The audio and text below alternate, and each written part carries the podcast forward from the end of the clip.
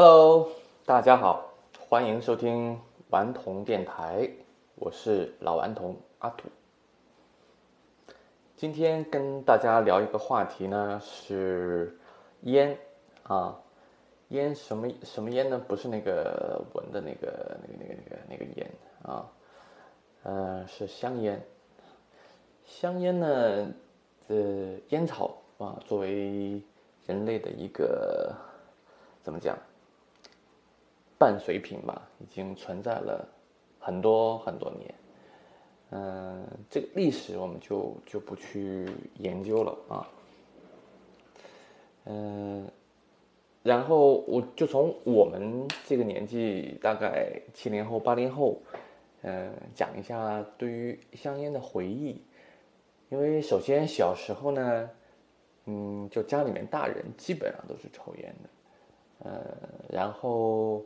那个时候，烟盒呢也经常作为一种玩具来去玩儿，折叠了成一种三角形啊，大家一起通过各种方式去较量比赛啊，然后换更多的烟盒。嗯，然后不同的烟盒之间还有非常严格的鄙视链。那个时候有大鸡、凤凰、双马、重九、红双喜。但是后来，现在这就是各种香烟越来越多，名目非常繁多，还有所谓的虫草的，是吧？还有这个所谓的怎么说呢？有营养的，我还见过有营养的那种香烟，说里面有各种的草药，什么说法都有啊。现在非常贵的，也都炒到几百块钱一盒啊，那种。其实说实话，它更多的是一种洗脑，对。然后再就是马季啊，有一年在春春晚的时候啊，然后他扮演了一个小品，应该是那个应该算是最早的一个小品吧，一个单口相声吧。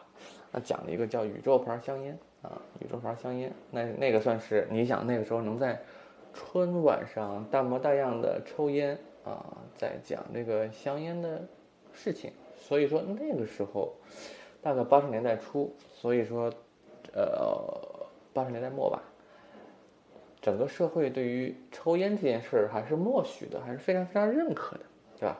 当然，现在基本上，呃，至少在北京是公共场合是不能吸烟的啊。有的个别这个不太守规矩的同学呢，在包厢里面可能会要求抽烟，啊，然后说到，呃。个人呢，就基本上是从中学开始，身边的同学呢，有从家里边顺的烟开始要尝试一下。那个时候我是还还还没有这种爱好啊。到了大学呢，身边抽烟的人就多了一些。那个时候宿舍里边有一个同学，呃，就还是蛮喜欢抽烟的。他每次呢，抽完烟的烟盒呢，他都不扔。然后在墙上一码码了半墙，啊，一直放了很长很长时间。真正我开始尝试尝试对这东西产生好奇呢，是大学快毕业的时候吧。那个时候也二十岁左右啊，嗯，那个时候就感觉，就整个人希望，可能是内心希望成熟。但是什么是成熟呢？又不知道，就蛮希望能够获得一些社会的对成熟的定义。那三木号可能说，嗯，抽烟是一种形式上的定义，对吧？你可能呃留长发或者是留胡子，穿的奇怪一些，对吧？通过各种方式去 prove 啊，去证明这件事情。然后那个时候就是，呃，开始的啊，开始的，然后慢慢的，那时候还挺少的。但是后来读研究生的时候，因为确实学习比较苦闷啊，当然这不是一个特别好的理由啊，就开始这个相对大量的消费这个香烟，嗯，这个这个这这个是必须自我检讨的。嗯，然后后来呢，就是到了工作以后，工作以后在单位上，就说实话，你你你要跟同事建立连接呀，对吧？你跟同事建立连接，你跟客户建立连接，你跟一些 social party 上的一些人建立连接，它更多的是一个什么呢？是一个叫社交工具，对吧？它就是一个社交的一个一个一个媒介啊，它跟嗯，女生说拉着一起去上厕所，就大概是一个道理，是吧？你你说男生说拉着手去上厕所，这事儿不合适，对吧？其实他更多的像像是在在在分享一件事情，比如说你和我在同一个时间做了同一件事情，那么这意味着 OK，我们两个人就有连接了，是吧？这个层面上，就比如说。经常说的什么一起扛过枪，一起下过乡，就说对吧？就一起抽过烟，哎，就像我那时候在新浪上班的时候，哎，那个时候就整天一群人在老在楼道里抽烟，对吧？那个时候就有共同的话题。你在呃座位上，在工位上你不能聊的话题，你在这个吸烟区你就可以聊，就大家的关系会变得更加紧密。或者你去参加一个一个这个社交活动。啊，然后你你给大家分烟，哎，这就是一种是一种积极的融入大家的一种态度，是吧？然后，对，后来呢，就是像，呃，其实我研究，我那时候分析啊，就为什么男生会喜欢抽烟，因为女生她会喜欢口红，对吧？嗯，现在喜欢口红简直有点疯狂，是吧？各种色号，这个咱们也看不懂。但男生呢，当然男生也讲究讲究各种香烟了。其实基本上都是这种口唇口唇的欲望，对吧？得到小时候口唇的欲望，呃，得到再一次的延展，有点像弗洛伊德的这些理论，在生活的方方面面都得以展现。就是你小时候对这个世界所有的诉求，将会在你长大了以后呢，继续不断的去延展。女生呢就抹口红，男生呢就抽烟，就大概是这样。那喝酒可能也是一种，对吧？喝酒我们就先不聊。嗯，然后很多人就就会也会去说呢，说那抽烟是能够找到这个世界上有一个有一件事物能够和自己相处，是吧？如果没有人和他在一起的话，那他有一支烟点着，看着他。呃，香烟的这个燃烧和自己生命的燃烧是同步的，自己也很开心，就是这种有一种自我麻醉的这个感觉。就这种日子呢，我也过了很久。然后，对我还举一个典型的例子，你像我是零五年去的北京，嗯，就讲我自己关于抽烟好玩的事儿啊。零五年去的北京，那个时候没有什么钱。嗯，就先开始抽，呀，红梅，嗯，红梅还是非常非常，抽了很长时间。后来抽红塔山，红塔山那时候好像要五块还是七块，就稍微显得有点贵。嗯，再后来呢，就不记得了。啊，现在因为确实太久没有抽烟了，就不记得了。然后有一次我记得特别清楚，我是因为帮查理出那本《给你一个亿》，我是要去跟那个凤凰联动的张晓波啊开会。我跟他的一个朋友啊约了约了那这个这个张晓波见面。然后我朋友呢就说：“哎，你抽烟吗？”我说：“我抽烟啊。”他说：“啊，张晓波也抽烟。”我说：“那得带盒烟呢。”哎呦，我就跑到隔壁烟店里面一看。这贵的是真贵，那也真买不起，是吧？就也不是买不起，就是不值当的。但是呢，我就突然一想，哎，这个有标准品啊！标准品是什么呢？就是中南海，是吧？中南海从这个一点零的、零点八的、点五的、点三的、点一的，这种呢，它属于一种，它叫呀，这叫什么香来着？考烟。就是这种烟啊，这种烟就是中南海这种中南海七星，呃，就是这种烟，这种烟呢，就是说它是是一种偏好啊。烤烟像中华那种，那有的就贵的没边儿了，对吧？这种烟呢，就就说，哎，我就喜欢抽这种烟，对吧？你比如说像北京，在北京就有很多老爷们，就是我就就点八，对吧？我这辈子就点八了，我这辈子就点五了，点五那时候充其量十块钱，点八好像是七块钱还是五块钱，就大概就这样。它那个小数点越越数越小是越贵，因为它需要提纯嘛，要提纯啊。说是提纯呢，你想它里边全都是化学物质，就是我往你这个烟叶里边。加多少呢？加多少？那是你是通过化学来调节的，所以你从这个角度一想呢，你你你抽的那些烟基本上都是化学制剂，你知道吧？所以慢慢的我就到了，嗯，一三年，一三年的年 gap year，我突然想在想一个问题，就是说，哎，我为什么要抽烟？因为那时候已经。已经对香烟已经依赖到一定程度了，就每天醒来第一件事儿和每天最后一件事儿必须是抽烟，就搞得我很焦躁，因为对吧？因为我一三年就在静下来思考我和这个世界的关系，我就说，哎，我为什么，呃，就感觉我摆脱不了这个香烟对我的这种这种控制，是吧？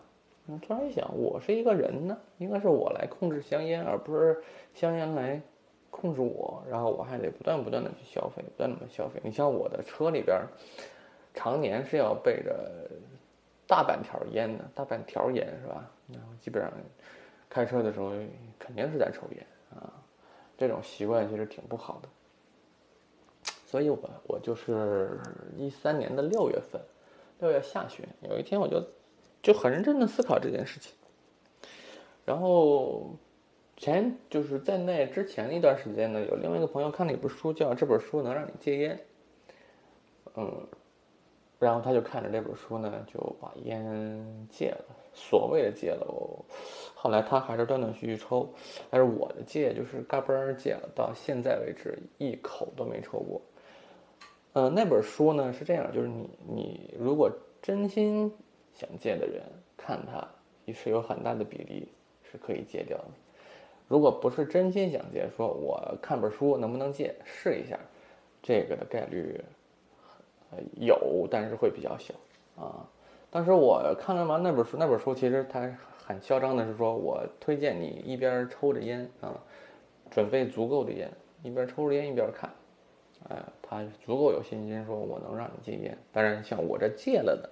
很相信的，可能还有还有人看了之后没戒的，那就不相信的。这个东西呢，有点像宗教，就是信则不大精深，是吧？不信啥都不是，就就像这种感觉。然后我呢，那时候就看完了，看完之后就真就戒了。看完之后呢，我是在一个茶馆里边，出来之后呢，我车里边还有，呃，四盒烟，三个打火机，啊，我就都放在路边一个垃圾箱上面了。我就拍拍屁股，开着车走了。从此之后，从那天下午之后到现在，也没有想过说我要抽烟，就之前也戒过，脑袋边想过说，哎呦，我要戒烟。其实那那个时候，其实整个内心和就大脑和行动是不统一的，是不统合的，导致什么呢？就是我大脑想戒，但是身体呢说，哎，不别去，就是对吧？好着呢。还得继续抽啊，就这种感觉，所以导致我的身体会有很多的排异的反应，比如说这个起这个口疮啊，舌头上起疮，就一戒烟就连续的就十天左右，那就受不了，是吧？那就再再得回到原来的状态去，那个状态是非常差的。就是当一个人你真正想戒烟的话，你必须是意识和身体都认为说你应该干这件事儿嗯，我后来只有在梦里边啊梦见过自己抽烟，但是梦里边梦见自己抽烟的时候呢，都很焦躁、很懊恼，说：“操，你怎么又抽烟了？你不是说好了不抽的吗？是吧？”就这种。后来醒了之后发现啊，这是场梦。这个梦最近一次做的都得三年多以前了。再后来就连这种梦都没有了，嗯，然后我那时候刚戒了烟没多久，突然有一天我就在路上溜达，溜达溜达，突然发现地上有一盒，连开包都没有开包的红色的长白山。然后我就惊了，我就待在路边，我还拍了张照片发朋友圈。我说：“这难道是上天对我的考验吗？放一包完全 没有人动过的烟放这儿，是吧？”就，然后我又拿起来啊，拍了张照片，又放在路边凳子上，一点都没动。其实对我考验最大的就是我一三年一三六月份戒的烟嘛，到了一三年八月份去西藏。回来的时候呢，我是搭了一个朋友的车，我们两个人开车开了四天三夜，从嗯日喀则开回来，开到北京。那一路呢，就是我们基本上是连轴转啊。然后，呃，那个哥们儿呢，他是抽烟的，但是我那时候已经戒烟了。你想那时候是什么感觉？比如说他在抽烟，他在开车的时候，他一边开车一边抽啊，他困了，然后我在开啊，我们基本上就说俩人都开不动了，然后再再找地儿住这种。所以说这个对我的这个考验真的是超级超级大。但是我那时候也是一根烟都没有抽，甚至闻见他抽烟都感觉特别的臭。确实戒了烟之后的人呢，基本上就感觉别人抽烟是真是臭啊。这这个确实是没办法，嗯，这种排异反应，就后来自己也知道，其他不抽烟的人闻见你抽烟是什么样的感受，有点感同身受的这这种意思。然后后来戒了烟呢，我身边很多抽烟的朋友，其实看我戒了烟，也第一反应是说你戒不了多久。我说你等着吧。我我我这辈子应该是不会抽烟了，就像我戒酒一样，我觉得我这辈子应该也不会再喝酒了。别人问我说：“你儿子结婚，你喝酒吗？”我说：“只要他不让我喝，我就不喝，而且他应该也不会让我喝，对吧？因为我儿子还是这个，呃，倡导我戒烟戒酒最最最最积极的这个分子。嗯，然后有一些朋友呢，就是看见我戒烟了呢，也想戒。嗯，其实呢，比如说我上海的朋友啊，老马，马一木，马一木，他就是我那时候去上海，嗯，找他玩儿，对吧？我们俩人吃饭，他一边抽着烟说：“可以呀，你这这这毅力。”我给他讲了讲我的这个戒烟的哲学啊，就思考清楚了我和香烟的关系，就我不再希望被香烟控制。他也特别的 买账，说：“操，这个观点牛逼。”哎，我也戒。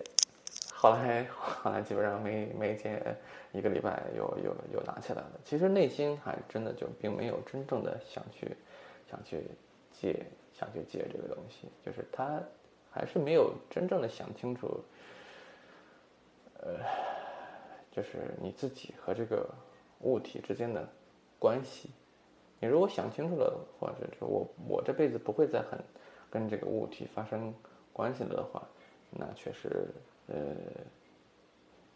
就真的就不会再有这种可能性。嗯，当然最近几年，比如说北京，呃，当然上海也有啊，就是餐厅、然后公共场合都不允许抽烟。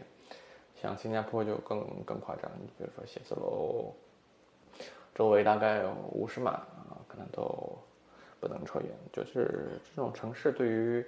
嗯，抽烟的管理还是越来越越来越严重。当然，香烟对于国家来讲也是税收非常重要的一方面啊。当然，这两年呢，就大家除了消费香烟之外，也有了什么电子烟，对吧？也有了雪茄，对吧？很多人也喜欢抽雪茄，雪茄有有一种那种调调的感觉啊，就是比较上档次的那种感觉。电子烟呢，也是，就是换一种，其实大家都在逃避嘛。你如果说这个这个关系如果搞协调不好的话，那我有没有其他的避难所可以躲一会儿？哎，突然出现了，说有这个电子烟是吧？像上一期讲的罗永浩啊，做电子烟小野，这种东西呢，还有那个日本的那个阿克斯是吧？这种东西其实都是一种都是一种逃避，一种避难所，并没有真正的解决你和世界的这种关系。我觉得这个哲学问题如果不解决好的话，嗯，你还是不能够，还是不能够戒断，因为香烟这个东西对人的危害，嗯，都还是有的，因为我这已经不抽烟快七八年了吧，所以也没有缺少什么呀，也没有缺少朋友，也没有缺少乐趣，对吧？就是就多了很多的健康，对吧？健康的可能性，包括戒酒也是一样。我跟我我跟别人说，那我不是说，我只是希望能够把我健康活着的可能性和概率提高到我能做到的最高，这是我的目标。啊，我不是说我多爱惜我的命，当然我很爱惜我的命。嗯，只是说，那那如果喝酒或者抽烟会对我的心脏、呃心脑血管有有潜在的威胁的话，那我我我为什么还要还要跟风，然后继续在这条路上去走呢？对吧？所以还是要把这些东西都想清楚之后啊，想明白了，就人活的还是要更加清醒一些，是吧？啊，我觉得，如果听完之后，听完之后，你你你你你就现在还在抽烟的同学呢，可以考虑一下，是不是认真思考一下你和香烟的关系，啊，因为现在这个疫情期间呢，就是也容易帮助你更冷静的思考嘛，啊，对我们的人生也也都是有帮助，好吧？好，谢谢大家，这期的节目到这里，下次见，拜拜。